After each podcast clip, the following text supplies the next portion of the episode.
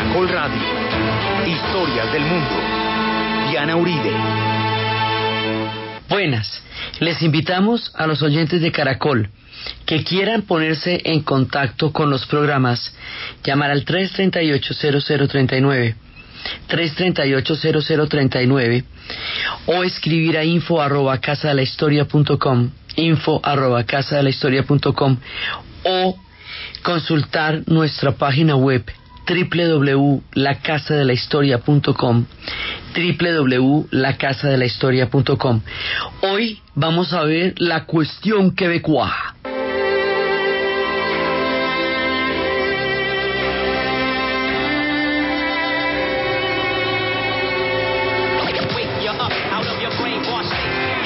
Dans le temps pour quelques instants Vous dévoiler des faits qu'on n'apprend pas forcément. J'entretiens une autre histoire, celle qu'on voit pas dans les cours. Amérindiens et les noirs, celle qu'il faut remettre à jour.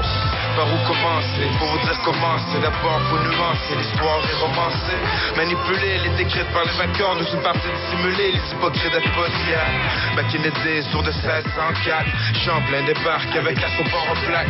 Mathieu Dacosta l'interprète Il parle micmac, français et hollandais. En 1629 arrive Olivier le jeune, premier esclave répertorié dans la jeune ville de Québec, au moins 10 000 esclaves au Canada jusqu'à l'abolition de ce droit en 1833. Et c'est fou, à force de pureté en match découvert que Lionel Gros prenait la pureté des races, c'est la même pour Garneau. FX Garneau, Québec History X nous ont passé sur le tableau, mais pourtant, il y avait des hommes d'affaires noires, on était dans les régiments, d'autres étaient coureurs des bois, et aussi des aubergistes, et ils veulent nous faire croire que les Noirs sont ici depuis les années 70. 779 points du Jean-Baptiste, médecin hier, fondé un poste de traite en Illinois. Nowadays, on l'appelle Chicago, black francophone affronte des Chicago. Jackie Robinson, Oliver Jones et Oscar Peterson. La liste est longue, mais pas tant que ça. Trop verront oubliés qu'on contribue à notre passé, mais peu à le souligner. 400 ans d'histoire, 6 millions de raisons de Hay un tema que siempre es delicado en la historia de Canadá. Un tema del pasado, un tema del presente, un tema que siempre está latente. Es el tema de la cuestión quebecoa. El tema de Quebec, la provincia de Quebec, como un Canadá francés, está presente en todo nuestro relato. Eso todavía, todavía genera tensiones al interior del Canadá. Se han pasado muchas cosas, pero todavía genera tensiones. Digamos, no es un tema superado pero es un tema que al que se le ha dado muchísima vuelta desde la fundación del Canadá europeo. Y es que ahí nosotros estábamos hablando cuando empezamos eh, la primera parte de la serie, después de que hablamos de las First Nations, después de que las primeras naciones fueron establecidas como los originales habitantes del Canadá, van a llegar los franceses. Y los franceses, como van a durar 200 años allá, eh, estableciéndose, digamos, hasta que mucho tiempo después llegaron los ingleses y durante un periodo más bien paulatino fueron tomándose poco a poco el dominio de la nación hasta convertirla en una parte del imperio británico. Eso lo hemos desarrollado detenidamente a lo largo de la serie. En ese proceso de transformar un Canadá de origen francés que en un momento dado pierde el control del proyecto histórico de Canadá como nación, porque el control lo van a tener los ingleses y eso se va a volver parte del imperio británico como lo vimos, lo que supuso que entraran a las guerras mundiales y todo eso. Entonces, ese tema de que había un mundo original que llegó a establecerse con una identidad histórica sumamente fuerte y clara, y que ese mundo queda sometido a otro, que tiene otra religión y otra lengua, es un tema que nos origina la cuestión quebecoa. O sea, el, problema viene desde ahí. El Canadá francés pierde la jugada por el control y el dominio del proyecto canadiense como tal y lo cogen los ingleses. Entonces, ese doble carácter anglo y francés nos da siempre una pugna histórica, que es la pugna que existe entre la provincia de Quebec y la provincia de Ontario que es la que está ahí al lado. Entonces en Ontario es que nos queda Toronto y Ottawa, sí, la capital, y en el otro lado está Quebec, y, o sea, y Montreal. Entonces, y están junticas, sí, o sea, y son grandísimas. Esos dos centros de poder siempre han estado en una profunda rivalidad, que es la rivalidad entre el mundo franco y el mundo anglo en el Canadá. Entonces, la provincia de Quebec ha tenido que plantarse muy firmemente en su herencia histórica para que su lengua, su religión y su cultura sean respetadas por un mundo mayoritariamente anglófono que es el que a la final va a terminar eh, marcando la parada del Canadá. Cuando nosotros decimos que ellos estaban en el vagón, en el tren de los ingleses con cuatro vagones francos, pero en el tren de los ingleses y en la ruta de los ingleses. Estar en el tren de los ingleses y en la ruta de los ingleses implica que esos vagones franceses tienen que estar bien pintaditos de francés. O si no, de ahí me los borran o me bajan a la gente. Eso supone un ejercicio de soberanía y de identidad cultural permanente. Porque si no los, los pueden absorber dentro del mundo anglo, la lengua, la religión y la cultura anglo, y eso para ellos es completamente inadmisible, porque ellos estaban allá primero. O sea, desde el punto de vista quebecoa, eso primero fue lunes que martes. Sí, manes estaban allá desde el comienzo del contacto europeo con Canadá. O sea, después de las primeras naciones y sin contar la incursión vikinga que fue pero no generó asentamiento casi mil años antes de que llegaran los franceses, los franceses allá fueron los que montaron la primera película europea desde la época de, de Champlain y de Cabot y todo eso que lo vimos. Entonces, ese es el origen histórico del conflicto cuando cambia la correlación de fuerzas y el proyecto franco se debilita porque se debilitó Francia, ¿se acuerda? Y porque Francia fue la que lo cedió. Entonces Inglaterra va a tomar la parada sobre eso. Ese es el origen, por eso nos remitimos. Ahora, cuando estamos en los años 60, después de toda la contracultura y todo ese movimiento tan importante eh, de, construcción del Canadá moderno, incluyente, del Canadá que va a aceptar una cantidad de ampliación de conceptos de libertad y todo eso, ese contexto de la contracultura el tema quebecois siempre presente, la revolución tranquila, que es el desmantelamiento del poder de la Iglesia sobre la vida cotidiana de los católicos en, Quebec, en el Canadá francés la modernización de Canadá, del Quebec, la entrada al Canadá francés, no solamente de la industrialización y de la nacionalización de sus recursos también, sino también de la modernización de las costumbres, de la amplitud de una cantidad de cosas. Entonces, desde el punto de vista de los anglo-canadienses, la revolución tranquila, es una modernización necesaria y saludable que bueno ya era hora porque acuérdense que estos eran un poquito más eh, atrasados en las costumbres en la medida en que el voto femenino que estaba reconocido desde 1918 en el Canadá anglo aquí se va a reconocer en los 40 o sea una serie de, transformaciones en las costumbres que ya se habían dado en el otro lado aquí se empiezan a dar con la revolución tranquila y con el desmantelamiento de la fuerza de la influencia de la iglesia en la vida de la iglesia católica en la vida cotidiana cotidiana de la gente. Entonces la revolución tranquila es un dinamizador de un proceso que es el que vamos a tratar hoy. O sea, el tema lo tenemos viejo desde antes, es del comienzo de la serie. El tema también se nos fue poniendo áspero cuando la idea era tratar de, suprimir la cultura francesa, porque es que sí lo intentaron, o sea, no es paranoia, sí lo intentaron. Eh, acuérdese que hubo un momento en que hubo un personaje muy fuerte que quería un Canadá completamente anglo y que ellos eh, primero y entonces bueno no no no lo pudo hacer. Luego cuando se pensaron en un tema de anexión a los Estados Unidos los francos dijeron no no no no no no no porque los Estados Unidos son anglos y no nos van a reconocer como francos. Para poder ser franceses hay que mantenerse ingleses. Llegaron a decir en un momento dado o sea esto tiene muchas etapas y mucha agua debajo del río.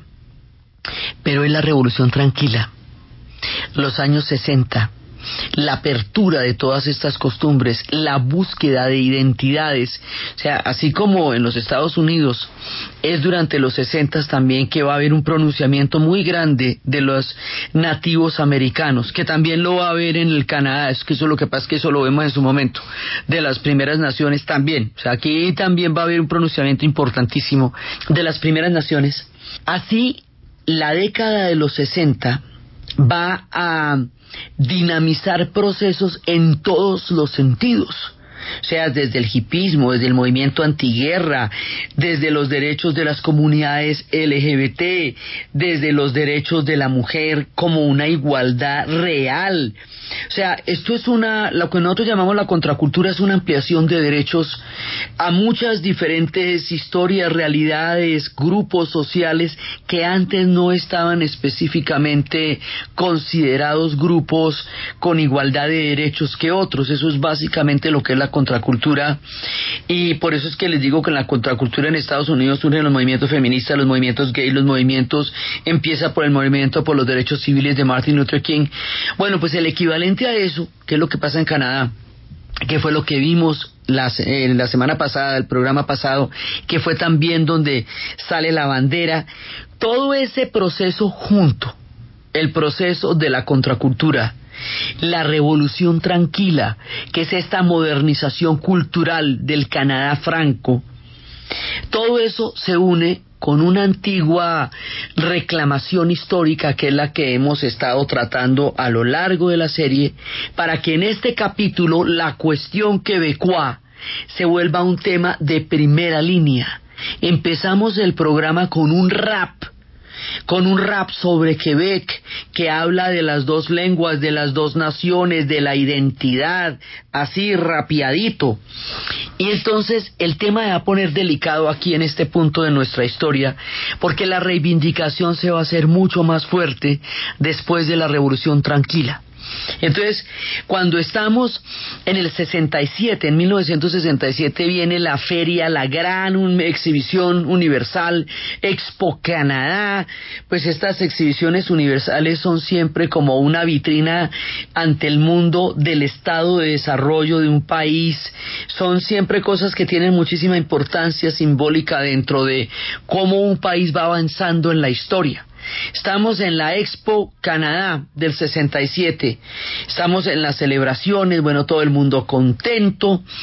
Y está el tema quebecois delicado porque hay una cantidad de pronunciamientos sobre los derechos de Quebec, sobre, digamos, ellos siempre están en la permanente vigilia de el respeto a su cultura, a su lengua, a su religión, aunque ellos la reformen y hagan lo que quieran con ella, pero esos son ellos. Nadie más se puede meter. O sea, ellos de puertas para adentro hacen su revolución tranquila, pero es de ellos, no es de nadie más. Los demás respetan lo que ellos hagan. Entonces estamos en un tema y en un momento en que la cuestión quebecoa adquiere relevancia, adquiere una importancia grande, porque hay movimientos nacionalistas de muchísima fuerza en ese momento, porque hay manifestaciones, demostraciones, hay toda una, una eh, movilización alrededor de esto. Y hay una consigna de un Quebec libre porque se está pensando en una independencia o en una autonomía, o sea, la cuestión quebecoa se exacerba durante este periodo de la historia con miras a una independencia de Quebec respecto del Canadá, lo cual además se va a plantear en dos referéndums, digamos, este es un tema muy serio y esto de que no lo no olvidamos, no se olvida lo que pasó con los acadios cuando lo sacaron de allá, que yo me recuerdo, yo me souviens, yo no pas, sino yo no me olvido, yo me acuerdo, todo esto se suma a una época en la que todas estas manifestaciones tienen una apertura histórica particular y esto se radicaliza todavía más y se vuelve un tema de una que puede llevar a un proyecto de independencia en un momento dado como ellos lo plantearon ahí. Cuando estamos en este momento álgido y delicado, ¿sí? Y estamos en, en pleno época de, reformas y todo. Estamos con este Pearson que era cipote reformador. Llega de Gaulle, presidente de Francia, invitado. Sí, a, va a llegar invitado tranquilamente a la, pues a la, a la Expo 67. Y cuando está todo el mundo contento y hay todo este clima, llega él el día de Juan Bautista, que es un día de celebración, el 24 de junio del 67, el general de Gaulle se sube al balcón, se dirige al pueblo eh, en Montreal y dice, ¡Viva Montreal! Bueno, muy bonito, todo el mundo lo aplaude. ¡Viva Quebec! Muy bonito, todo el mundo lo aplaude. Y luego llega y dice, ¡Viva Quebec libre! Y ahí sí se le fueron las luces. Porque ¿cómo va a venir un presidente de Francia a apoyar la independencia de un movimiento nacionalista de una provincia de origen francés en el Canadá anglo el día de la Expo 67? Esto es de dar alaridos. ¿Se me entiende la gravedad? O sea, Francia reconoce la independencia de Quebec o qué? Eso son injerencias en naciones internas frente a un Canadá que es anglo como, como país aunque la parte francesa sea tan importante. O sea, esto es de una gravedad que esa visita la van a suprimir. O sea, este man se va como a los dos días después de haber dicho eso. El presidente de Canadá, el primer ministro, le pone furioso y le dice, Pearson, que no tenía peros en la lengua, que él fue el mismo que le dijo a Johnson que esa guerra de Vietnam era de quinta y que él definitivamente no consideraba que Canadá se metiera acá llega le dice lo siguiente a, a De Gaulle, le dice, mire, los canadienses no necesitamos ser liberados. Es más, miles de nosotros dimos nuestras vidas en dos guerras mundiales por ir a liberar a Francia. Sí, en la primera y en la segunda los canadienses fuimos a morir por liberar a Francia, así que Canadá no necesita que usted venga a liberar a nadie. Y eso es inadmisible y es inaceptable y usted no puede hacer ese tipo de declaraciones acá.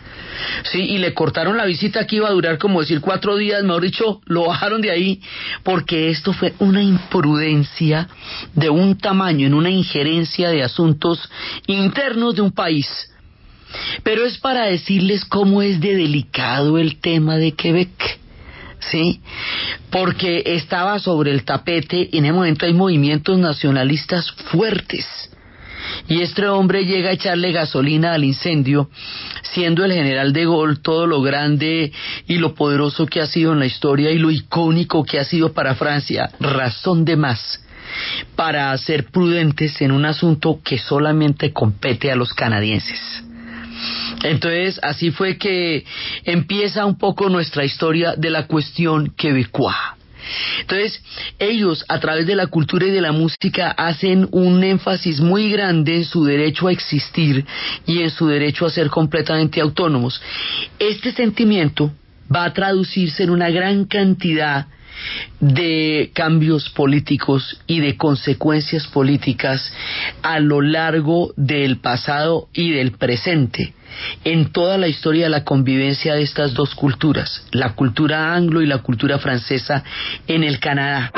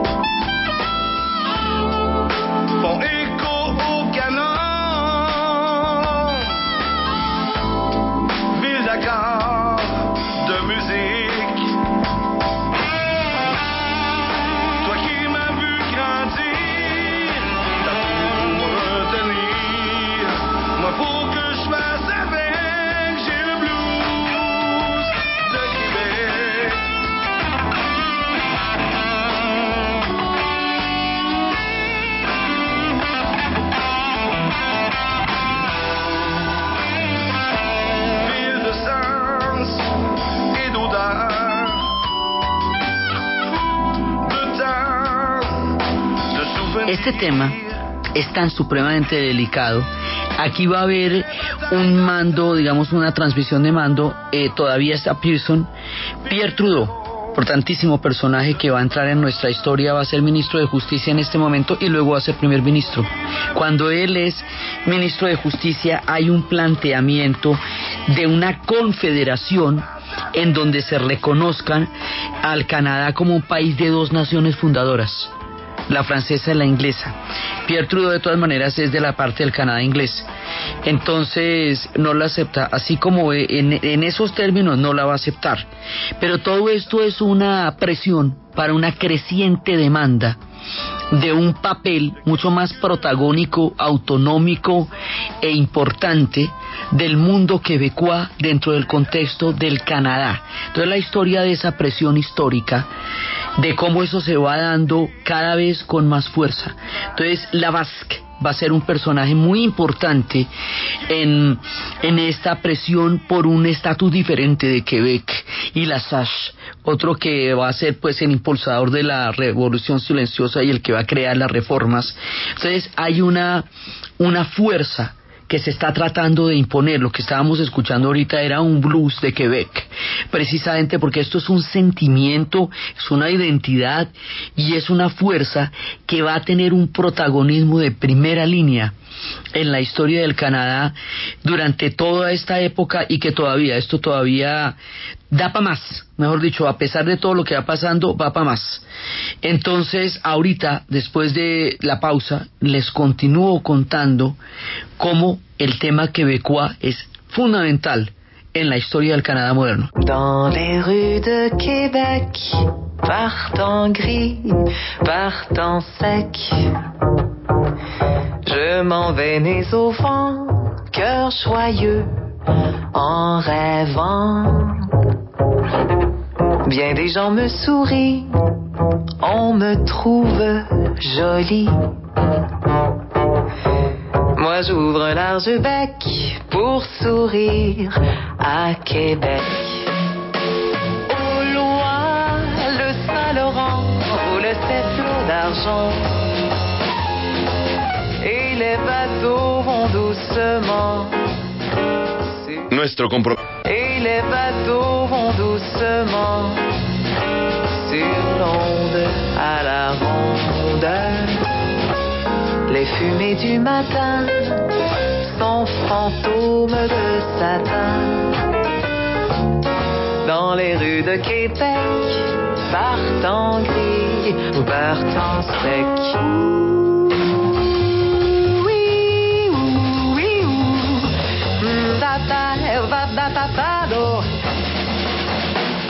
Por las calles de Quebec nos van llevando un barquito por donde llega el río. Así, la cuestión quebecois pone una serie de, de, circunstancias que hay que aprender a manejar en esta nueva época. Entonces, a Pearson, el gran reformador, lo va a suceder primero desde el Ministerio de la Justicia, donde ya empieza a tener una figuración importantísima, Pierre Trudeau. Como ministro de Justicia, Pierre Trudeau no va a aceptar el hecho de que sean dos naciones fundadoras como una federación de dos naciones lo que vaya a crear esta, este Canadá, digamos, no acepta la radicalidad de esto. Pero sí va a ser eh, una gran cantidad de reformas. Esas reformas van a liberalizar las leyes, esas reformas van a, a poder reconocer el divorcio, los derechos de las comunidades LGBT, el libre acceso a la interrupción del embarazo, al aborto. Van a ser una serie de reformas que separan la vida privada de la vida de la vida pública, de la vida política. Entonces, eh, una serie de reformas liberales en donde Trudeau dice que no es asunto del Estado lo que la gente haga en el dormitorio. Y de esa manera, dentro de todo el proceso de modernización de costumbres del Canadá que hemos estado viendo en los últimos capítulos, aquí el espacio de lo privado, lo que la gente haga con su cuerpo, con su vida, con sus costumbres o con su moral, no es problema del Estado. Por eso es muy importante porque no pretende legislar la vida privada de las personas, el Estado, ni meterse ahí, ni interferir, ni calificarlas en ningún sentido, para nada. Y eso también está sucediendo entre la Revolución Tranquila al interior de Quebec. O sea, está sucediendo en el Canadá y está sucediendo también en, en el interior de este mundo quebecois. Entonces ahí en ese momento se va a dar un relevo y va Pearson, el gran reformador, deja el poder para darle paso a Pierre Trudeau, que va a ser un rockstar. O sea, Pierre Trudeau va a ser un tipo de una, de un carisma y de un manejo. Es el hombre que toca cuando toca en ese momento porque entiende la modernidad de un Canadá contracultural, de una época de transformaciones y de cambios, y sabe liderar eso y sabe manejar. A él le le van a tocar momentos difíciles en esta época y el tipo va a saber cómo manejarlos. Entonces dice que era que él sintetizaba los sueños, los logros y las ilusiones de una era liberal. Él era como el ícono de toda esta época de un Canadá en pleno proceso de modernización. Lo describían como una especie de héroe existencial, pero que tenía un corazón de hielo, porque el hombre era duro cuando tocaba ser duro, era duro. Entonces, él inmediatamente sube al poder, disuelve el parlamento, llama elecciones y, dice, bueno, vamos a crear una sociedad mucho más justa y va a hacer una cantidad de reformas en Canadá.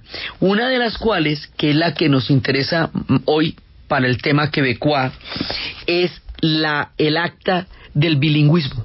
Entonces el hombre lo que va a hacer es, no acepta un tema político tan drástico como el de una federación de dos naciones fundadoras, que era lo que se había propuesto antes, pero sí va a llevar el bilingüismo a ser un tema fundamental. Y entonces empieza con el acta del bilingüismo, y dice lo que le va a suponer oposición de parte de los anglos, porque los anglos consideran que la ley, la, la fracción radical anglo no, no los anglos, eso es decir mucho, la fracción radical de los anglos consideran que la ley del bilingüismo amenaza la identidad porque dice entonces hoy somos bilingües y mañana vamos a ser franceses, dice eh, el ala más derechosa con respecto a eso. O sea, no, es un tema que, que sacude, ¿no? Pero la, la pone. Y después de eso viene una ley que se llama la ley de los cereales. Lo llama la ley de los cornflakes. En realidad es la ley del embalaje y las etiquetas en los productos de consumo. Esa ley quiere decir que cada producto, y eso uno lo ve hoy día, la sal, la pimienta, el azúcar, todo, tiene letreros en francés y en inglés todo, todo, todo, todo, cualquier condimento que usted le vaya a echar, o sea, usted se va a cocinar, se mete a una cocina en Canadá, en, pero esto quiere decir en todos lados, o sea, en Vancouver, como en Quebec, como en Calgary, donde quiera que sea, o sea, como en Brunswick o como en, en Montreal, donde quiera que usted vaya a cocinar en el Canadá, entra a hacer el, eh, va al supermercado llega a la casa y se va a cocinar y cada uno de los ingredientes que usted va a utilizar tienen una etiqueta en inglés y en francés en cada una de las palabras, no solamente en el producto, sino en la composición del producto y en las características del producto. Es tan detallado tan milimétrico que se le llama la ley de los cereales complex, sí, porque porque es todos los productos en todo, todo en inglés y francés. Es inclusive es las, de las primeras cosas que usted nota cuando va a entrar a Canadá, porque al ir a cocinar cualquier cosa todo está en inglés y en francés. Eso se llama la ley del bilingüismo. Y eso es lo que va a promocionar Trudeau, Pierre Trudeau. Y de aquí nos vamos a una cosa que es bien interesante es la ley de la multiculturalidad. Lo que va a hacer Pierre Trudeau es constatar, institucionalizar y oficializar una realidad del Canadá, que es que es un pueblo multicultural. Entonces la multiculturalidad se va a convertir en la bandera oficial del carácter progresista de Canadá. O sea, es una sociedad multicultural. Se reconocen todos los derechos, todas las culturas, todos los pueblos y su procedencia.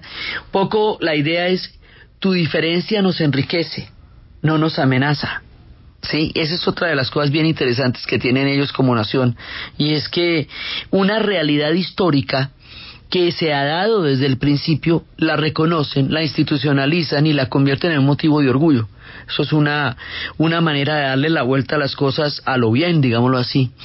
Estamos ya muy lejos de las épocas en que había esas cuotas de naciones, de nacionalidades, y no se dejaban entrar a los chinos, y no se dejaban entrar a los japoneses, y a los asiáticos se les ponían problemas, y a los First Nations no se les, les reconocían derechos históricos eh, mínimos. O sea, esta ley de la multiculturalidad reconoce y corrige una gran cantidad de injusticias que sí se cometieron en el pasado y es un avance enorme en la en, el mundo de la coexistencia y la tolerancia de Canadá como sociedad y como tal. Entonces, digamos, la ley de multiculturalidad hace que canciones como estas que vamos a escuchar ahorita eh, nos resuman un poco eso. Qué linda es Quebec. Vengo de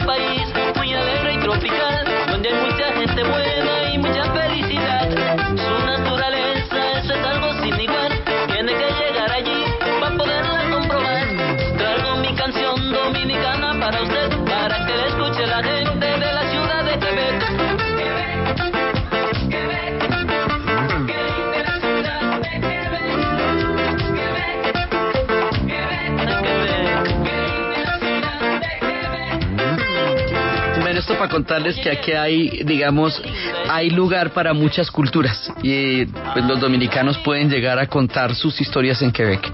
Entonces estamos en la ley de multiculturalidad.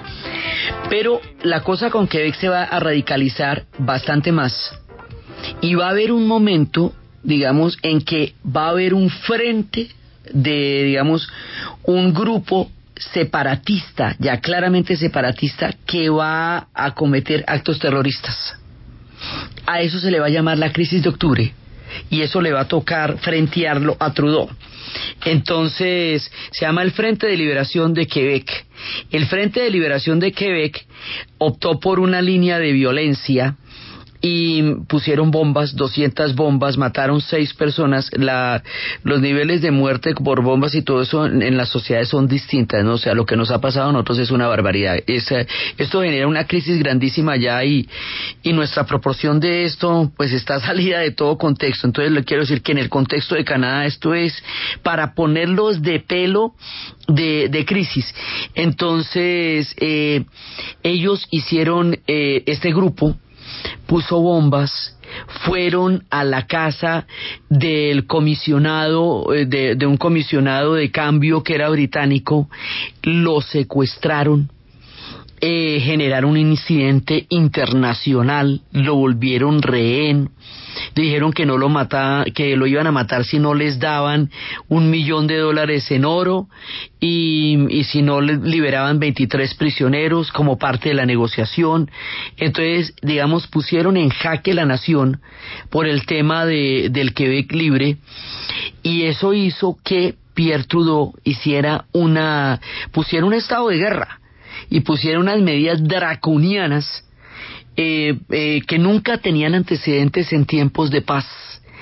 Eh, hubo por supuesto quienes con, crearon, creyeron que esto era excesivo uso de fuerza de parte del Estado y otros que dijeron que, que, eso era lo que tocaba hacer. Otros quiere decir casi que el 90% de los canadienses, incluyendo los franco-canadienses, apoyaron las medidas de excepción que se hicieron durante esta época y lo que decía Trudeau es, mire, la democracia debe aprender a defenderse y entonces Canadá tiene suficiente espacio para la oposición, para eh, disentir, para estar en desacuerdo con lo que usted quiera, pero no tiene ningún espacio para la intimidación y para el terror. Entonces en eso Pierre Trudeau fue bastante drástico con el apoyo de la, de la mayoría de la población, lo que le digo, tanto de los anglos como de los francos.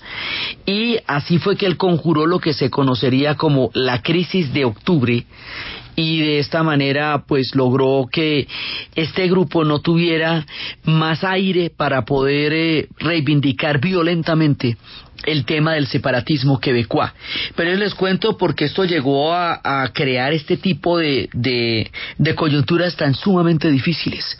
Pero esto, bueno, esto fue una crisis. En general, todo el tema quebecois se ha movido políticamente. Esto fue, digamos, como una particularidad extrema pero el tema siempre se ha movido a nivel político y se ha movido a nivel de empezar a plantear referéndums, a ver qué hacemos con el estatus de Quebec y todo este pedazo le tocó manejarlo a Trudeau, digamos, toda la, todo lo que es la presión en muchos sentidos.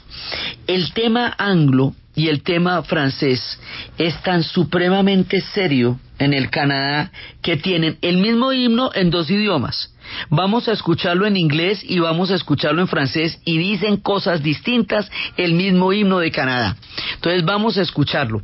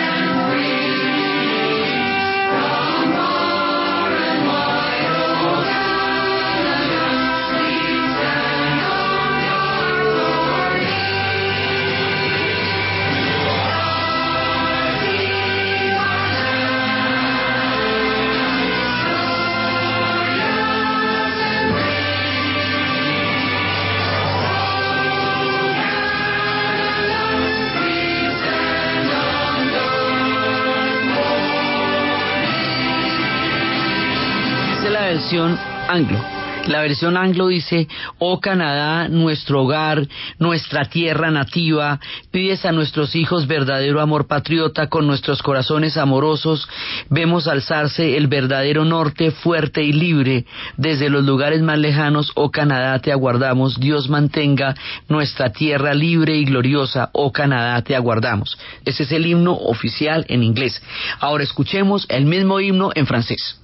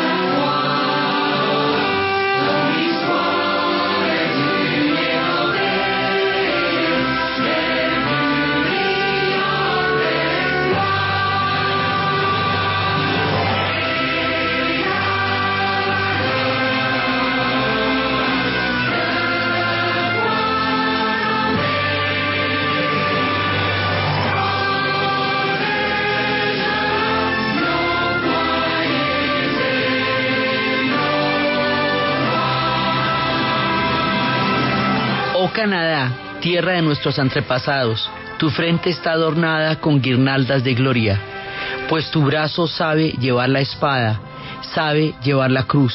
Tu historia es una epopeya de las más brillantes hazañas y tu valor lleno de fe protegerá nuestros hogares y nuestros derechos, protegerá nuestros hogares y nuestros derechos.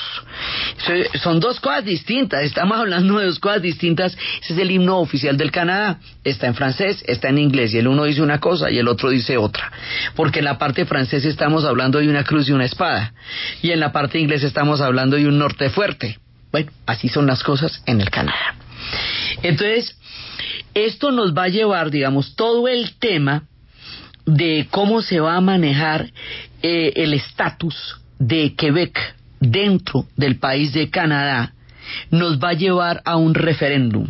En 1980, la pregunta del referéndum será, eh, ¿Está usted de acuerdo con que Quebec llegue a ser soberano después de haber hecho una oferta formal a Canadá para una nueva asociación económica y política en el ámbito de la aplicación del proyecto de ley sobre el futuro de Quebec y del acuerdo firmado el 12 de junio?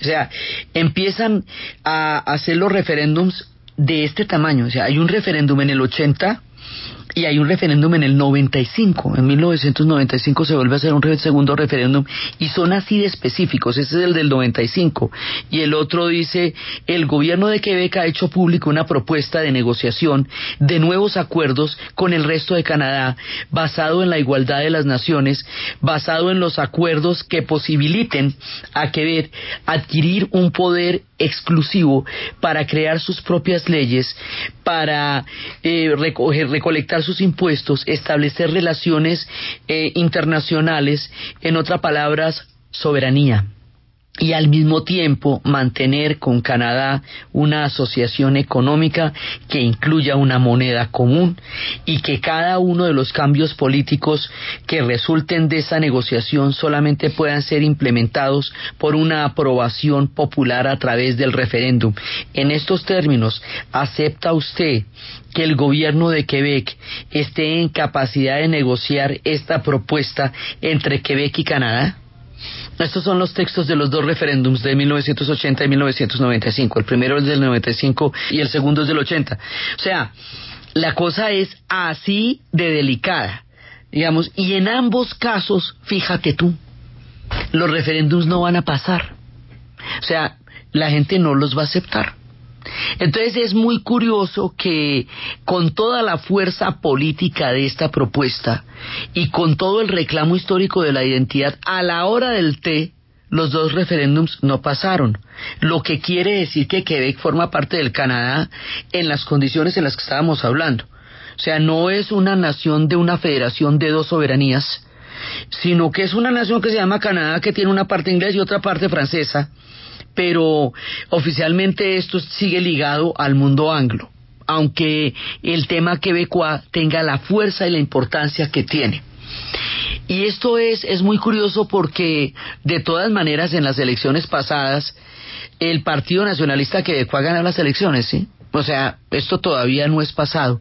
Esto se nos parece mucho al tema de Escocia en el Reino Unido, del cual tuvimos referéndum hace poco, al tema de Cataluña en España, que no se ha podido hacer referéndum simplemente porque España no autoriza ese referéndum, no porque no lo quieran los catalanes, sino porque España no lo ha hecho válido ni lo autoriza pero es un tema de la misma raíz histórica, o sea, pueblos que consideran que tienen identidades históricas distintas al interior de un Estado nacional, como el caso de Escocia en el Reino Unido o Cataluña en España. Ese es el tema quebecois, pero ellos se reivindican fundadores y originarios de todo el proyecto europeo canadiense.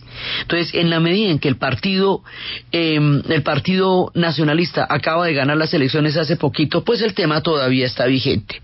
Entonces, lo que queríamos hacer en este programa era caminar por los orígenes históricos y actuales del tema quebecois en el mundo canadiense, en tal como está planteado hasta este momento. Entonces, desde los espacios de la identidad histórica del pueblo quebecois, de ese primer Canadá francés, de los referéndums, de los reformadores, de la revolución silenciosa, del acta del bilingüismo y de los cereales y de toda la vida cotidiana y del multiculturalismo como condición histórica del moderno Canadá, en la narración de Ana Uribe, en la producción Jessy Rodríguez. Para ustedes, feliz fin de semana. une fois au sommet du Cap Diamant, un homme engendra une cité d'été d'automne.